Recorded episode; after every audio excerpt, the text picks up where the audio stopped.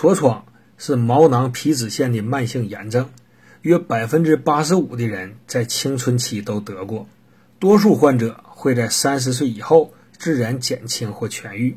西医认为，该病与内分泌失调、皮脂分泌过多、毛囊内微生物感染，还有免疫、遗传及一些药物副作用有关。治疗上多采用三素，即抗生素、雌激素、维生素，但疗程较长，还容易出现耐药和新的内分泌失调及不良反应。所以相比之下，中医更有优势。传统中医常按患者的体质和皮损表现来辨证施治。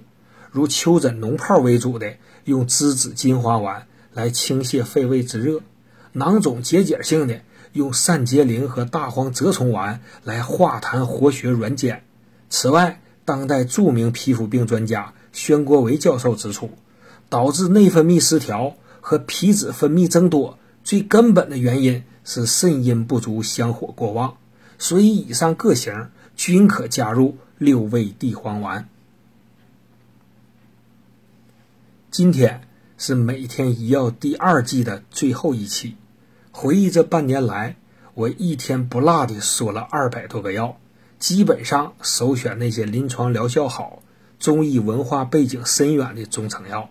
期间或穿插现代医学知识，或引用古今名医经验，偶尔也说说张医师对一些问题的个人看法。在介绍药品时，没有拘泥于一天就说一样药。而是有时候说一类药供人们自由选择，有时候说一组药互相联合以增强疗效，还有时候说一些药来探讨其似是而非之处，弄清楚差别，以方便准确用药。这些音频我最先发布于天津市福之林医药公司的微信群和我的订阅号，所以都大约只有一分钟的时间。后来经过整理，把它发布到了蜻蜓 FM。喜马拉雅 FM 和苹果公司的播客，闲暇时我自己也去听一听。当连续收听之后，发现自己在不经意之间讲了两节大课。因为每一季大约一个半小时，就像大学里头的一堂大课。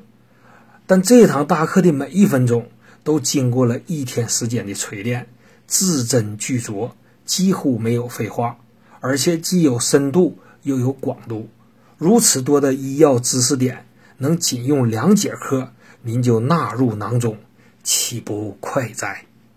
最后，感谢蜻蜓和喜马拉雅 FM、苹果播客、微信平台及天津福祉林医药科技有限公司的大力支持，同时也感谢广大听众，而且欢迎朋友们多提宝贵意见，以帮助张医师技术水平的提高。